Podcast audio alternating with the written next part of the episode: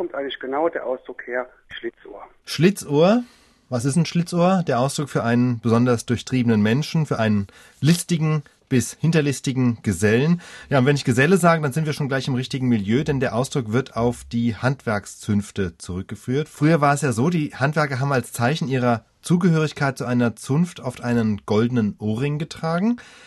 Ich habe einen Bericht gefunden, wonach dieser Ohrring auch etwas war wie eine Geldanlage für knappe Zeiten, also wenn man auf Wanderschaft war oder für besondere Ausgaben. Nur wenn dieser Handwerker dann irgendetwas ausgefressen hat, zum Beispiel seine Kollegen übers Ohr gehauen hat, dann wurde aus seinem Ohr wiederum der Ring herausgerissen, sozusagen zur Strafe, und er lief fortan als Schlitzohr durch die Welt. Also das ist die gängigste Deutung dieses Begriffs.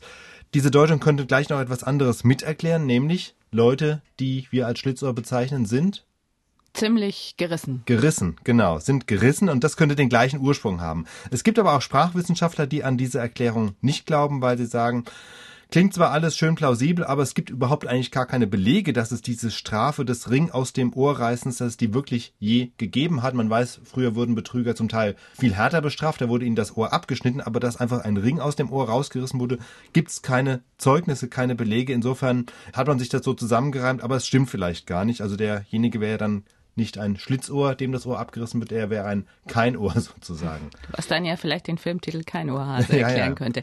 Nein, aber das führt uns jetzt auf Abwege. Gäbe es denn zu diesem Schlitzohr noch eine andere Erklärung? Also im etymologischen Wörterbuch von Pfeiffer habe ich zumindest noch eine alternative Erklärung gefunden. Demnach könnte der Ausdruck Schlitzohr eine Anspielung an den Teufel sein, der wohl in manchen frühen Vorstellungen nicht nur geschlitzte Füße hatte, sondern eben auch geschlitzte Ohren. Genau weiß man es letztlich nicht, also ausgerissener Ring oder Teufelsohr, kannst es dir aussuchen.